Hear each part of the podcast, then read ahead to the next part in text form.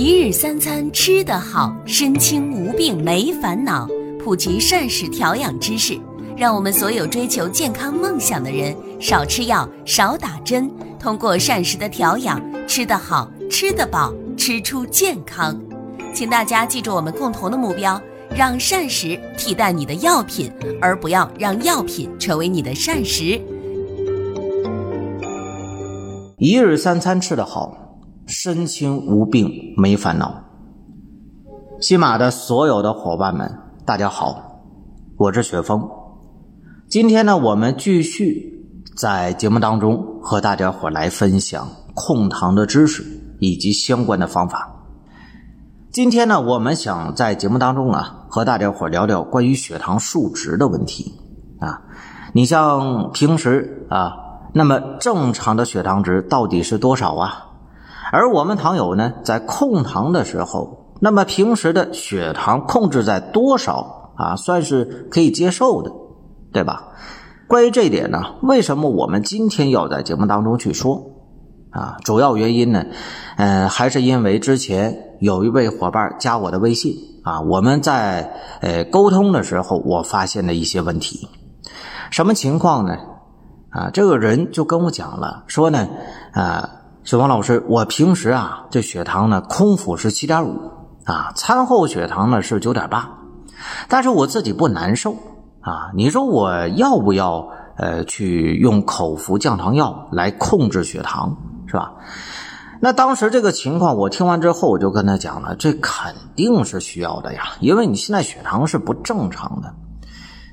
但是这位伙伴就跟我讲了，说啊，可是我现在不难受啊，到医院也做体检了，也没发现什么具体的问题。啊，而且呢，我也听别人说了，似乎呢，这个血糖只要不超过十，好像就没什么事儿吧。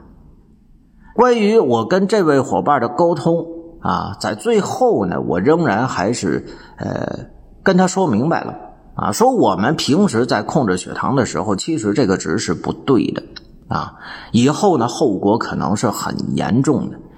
但是在沟通完这件事情之后啊，我也是想了很久。想什么呢？我就觉得说，咱们各位伙伴啊，平时在面对糖尿病的时候，是不是都存在着类似的问题？我说的什么意思啊？我们大家知道，有很多糖友啊，在控糖的时候呢，会发现啊，这糖尿病其实是挺吓人的，对吧？并发症啊，那么主要的，你像眼病会导致失明啊。今天还有一位伙伴问我。这么一件事呢，啊，他就问我说了，说我最近呢眼睛啊总有黑影飘过，是吧？然后有的时候呢眼睛会发黑一下，你说这是什么情况啊？小文老师啊，当时我就跟他讲了，我说尽快到医院去检查眼底，啊，他问我说为什么？我告诉他有可能是眼底出血，啊，但仅是有可能啊，不过呢至少啊这个情况飞蚊症。这是跑不了的，他当时自己也是吓一跳，说啊，我眼睛就这样就眼底出血了。我说没错呀，这平时你肯定是没控制好，是吗？其实我们大家呢，日常在控糖的时候，可能也会有这样的情况啊，就是自己血糖呢啊也没怎么样，是吧？但是不知不觉的这并发症就来了。为什么你血糖没控制好，并发症会出现？那么很有可能呢，两个情况。第一个啊，就是我们在对糖尿病的控制上不够系统啊，就像我们在节目当中和大家伙说到的啊，说三十天可以呢实现血糖的逆转，但是这种血糖的逆转那不是你想的，也不是说你单用啊最好的降糖药物就能达到的结果，我们是需要有系统的控糖方案的。你就比如说饮食，对吗？我们之前在节目当中和大家伙说过很多的饮食的一些细节问题，主食能不能吃，海鲜能不能吃啊？包括说蔬菜要吃，吃什么颜色的、什么样子的蔬菜？还有呢，你像肉类能不能吃，等等等等吧。这些呢和大家伙说了很多啊，不是说你少吃不吃就能控制住血糖的。我们呢既要保证营养的均衡啊，又不能升糖。这才是我们糖友啊在饮食方面需要仔细去琢磨的。当然，如果说这些你落课了啊，你可以呢翻翻以往的节目啊，咱们呢仔细的去听一听。那么我们总而言之，在这里边啊。和咱们各位伙伴呢去说一件事儿就是我们之所以血糖控制不住，甚至说呢，连逆转的可能性都没有啊，并不是说你的糖尿病有多严重，很有可能是你自己没有系统的控糖方案。当然，这件事儿你可以加我的微信啊，咱们仔细来沟通，对吧？啊，这是一个问题啊。那么第二个问题很有可能就是什么呢？我们有很多糖友对于糖尿病的整体的血糖变化一些关键的数值还是不够了解，最后呢导致什么情况出现？就是本身啊血糖虽然高了，但是我自己不难受啊，于是呢啊就不够重视，结果呢耽误来耽误去啊，这并发症就出现了。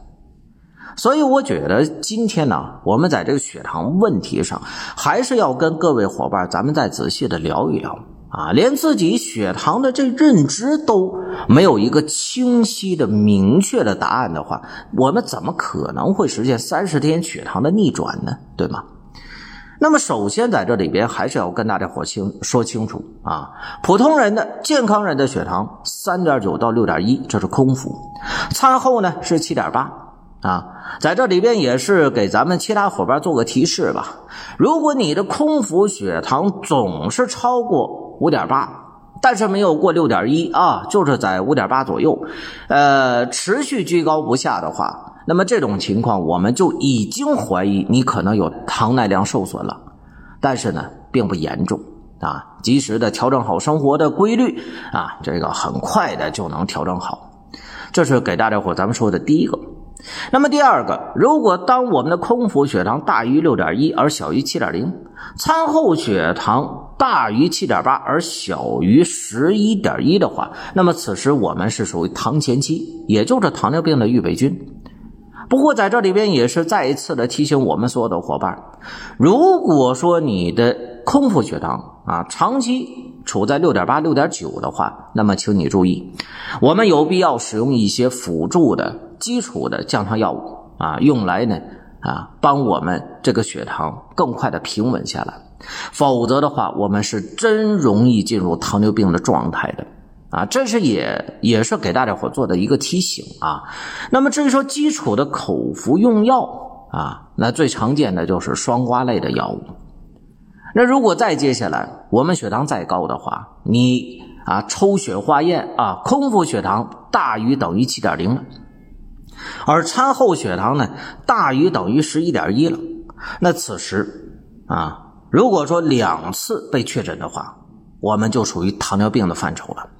那在这种情况下，我们就必须要注意了啊。首先对血糖在控制上，不仅仅是系统，而且呢对数值要有一定的要求啊。怎么要求呢？就比如说我现在就是一位糖友啊。那么空腹血糖，我控制的及格线是七点零以下啊，最好是六点五以下。而餐后血糖呢，及格线是九点零以下，最好是八点五以下。当然，在这里边，咱们有一些伙伴一定会问：那我在九点五、九点六、九点七，或者说十点零啊，那么空腹血糖呢？我在七点多啊，甚至说八点多的时候，我没什么太特殊的难受的地方啊。那这种情况真的像你说的，我血糖需要控制那么严格吗？好了，我们大家伙必须要注意啊。那么我们大家首先要明确一点，其实指尖血糖呢，它并不能完全的准确，对吗？无论是你用什么样的血糖仪，它都是有误差的。包括说现在我们大家可能都清楚的，就罗氏啊，罗氏的血糖仪，它是目前我们所知比较准确的了吧？啊，但是它的误差值也是在正负百分之十五左右。那么我们说指尖血糖为什么会有误差呢？就是因为指尖血糖它属于末梢循环的血糖。那么人体这血液啊流经到我们末梢之前，其实有一部分血糖已经被消耗掉了。所以说这种情况下呢，我们抽出来的指尖血它是不准的，是受到干扰的。很多情况下其实是比抽血化验的那个血糖是要低的，能低多少呢？大家伙要注意啊，很有可能是在百分之十一左右。当然也有呃相等的，或者说也有这种呃，就是说指尖血比静脉血要高的啊。可是大部分都是什么呢？都是静脉血会更高一些，而且高出来百分之十一啊。这就意味着什么呢？我们大家仔细想想，如果你的餐后血糖是十的话，那好了，那很有可能你抽出来的真实的静脉血的这个血糖验出来呢，就是超过多少呢？十一，甚至说要到十二的。那么此时我们这个控糖就并不理想了。为什么呢？接下来我们要说的几个数值，大家呢一定要仔细去听了。当然，在说到这里边的时候呢，先说句题外的啊。如果各位伙伴呢，呃，你在收听这档节目的时候，觉得对你有所帮助的话，不要忘记了点击节目旁边免费订阅的按钮啊。另外呢，呃，大家伙如果在控糖方面啊，在这个并发症方面啊，有什么不懂的啊，你也可以加我的微信啊，咱们具体问题来具体沟通啊。那好了，我们继续说。那么关于血糖这一块啊，大家伙要记着啊。如果说你的血糖指尖血糖啊抽出来是吧，一检测，那可能就是九点多，而你的静脉血糖真实血糖有可能就会超过十一。那此时长期以往下去，会对我们身体造成什么麻烦？大家请注意。首先，第一个，血糖超过八点九的时候啊，就真实血糖超过八点九的时候，你就更容易出现尿糖的情况。尿糖啊，就是我们去呃做检查的时候，大家知道这个尿糖有几个加号，对吧？加号越多，你尿糖呢越多啊。那么这种情况呢，长期下来更容易导致尿路感染啊。当然，这仅仅就是开始啊。那如果我们的血糖真实的情况超过十一点一的话，我们就开始呢，更容易出现三多一少的症状啊，当然不一定全部出现啊，只有当我们血糖超过十五的时候啊，那么三多一少的情况才会更为明显，是吧？这是大家伙需要注意的。当然，这只是我们说餐后，但如果呢，要是空腹啊，比如说你空腹七点五，那么你的呃真实的血糖水平很有可能就是八点五以上，那此时大家伙要注意。空腹血糖长期超过八点五的话，是胰岛功能受损的一种表现，好吧？这个问题就严重了。你再不控制血糖的话，那么可能你的糖尿病会越来越严重，对吧？因为胰岛功能受损了嘛。当然，如果说我们血糖再持续升高的话，你比如已经是到达十三了啊，在十三、十四这个区间了，那么接下来我们体内可能就会产生酮体。啊，这个酮体是由于我们体内乏糖，然后呢脂肪快速分解而形成的。这种脂肪的快速分解它是不完全的，同时呢，啊它会产生什么呢？不充足的能量以及有毒的一种物质，我们把它称为叫酮体。大家伙要记着啊，酮体是呈酸性的啊，它能直接改变我们血液的酸碱度的变化。如果说这酮体在我们体内累积到一定程度的话，又会进一步的二次损伤我们的身体，啊，那此时呢，这个情况就更为的糟糕了，对吧？甚至说酮体累积过重的情况下，还会引发急性的并发症问题，啊，叫酮症酸中毒啊，这个呢。啊，是有资格进重症监护室的。我相信各位伙伴应该是听说过，或者说呢，自己很有可能就已经是亲身的经历过了，对吧？那么除此之外，如果血糖再高啊，比如说到达了十六点七，那么这种情况下，它就属于高渗性综合症的一个问题了啊。那么其实血糖已经足够高了，体内的产生大量的酮体，而且呢，我们身体开始明显的暴瘦，免疫力开始变差，并且呢，呃，神经有可能会逐步的受损，对吧？甚至再严重的危及生命。为什么？有可能你在这种高糖环境下，你会出现的肾功能损伤啊，或者说脑部的水肿啊，这都是有可能出现的。总而言之，就是一句话：当你血糖超过十六点七的时候，那么就随时威胁到你的生命了。所以，我们大家再想想啊，原先刚才我讲到的一个问题。如果说你血糖指尖测出来空腹七点五，餐后九点多不到十点零的话，这个血糖算是理想吗？肯定是不算啊，很有可能你的真实血糖水平已经是处在让身体呢出现重症并发症的一个边缘了。那么这种情况下，有些伙伴会说：“那我不难受啊？”没错，这恰恰也是糖尿病另外一个可怕的地方。什么意思啊？啊？就是他在疾病没有爆发之前，啊，他好像看起来是无害的，但其实真正的并发症出现的时候，有可能你后悔都来不及的，对吧？所以我们说到这里的时候呢，我觉得今天啊，今天啊，我想告诉大家伙两件事哪两件事呢？首先，第一个，我们日常在控糖的时候，到底血糖控制在多少啊？我们才算是控糖合格的，对吧？这是第一个问题。刚才我也提到了，呃，空腹呢最好六点五以下，餐后血糖最好八点五以下啊。你要是空腹血糖在七点零以下算及格，餐后血糖在九点零以下，这才算是控糖不错，对吧？那么除此之外，我还是想告诉大家的一件事是什么呢？就是关于糖尿病啊。如果说在你血糖虽然高了，可是身体不难受的情况下，那这也说明另外一件事情什么呢？就是你现在糖尿病还不严重嘛。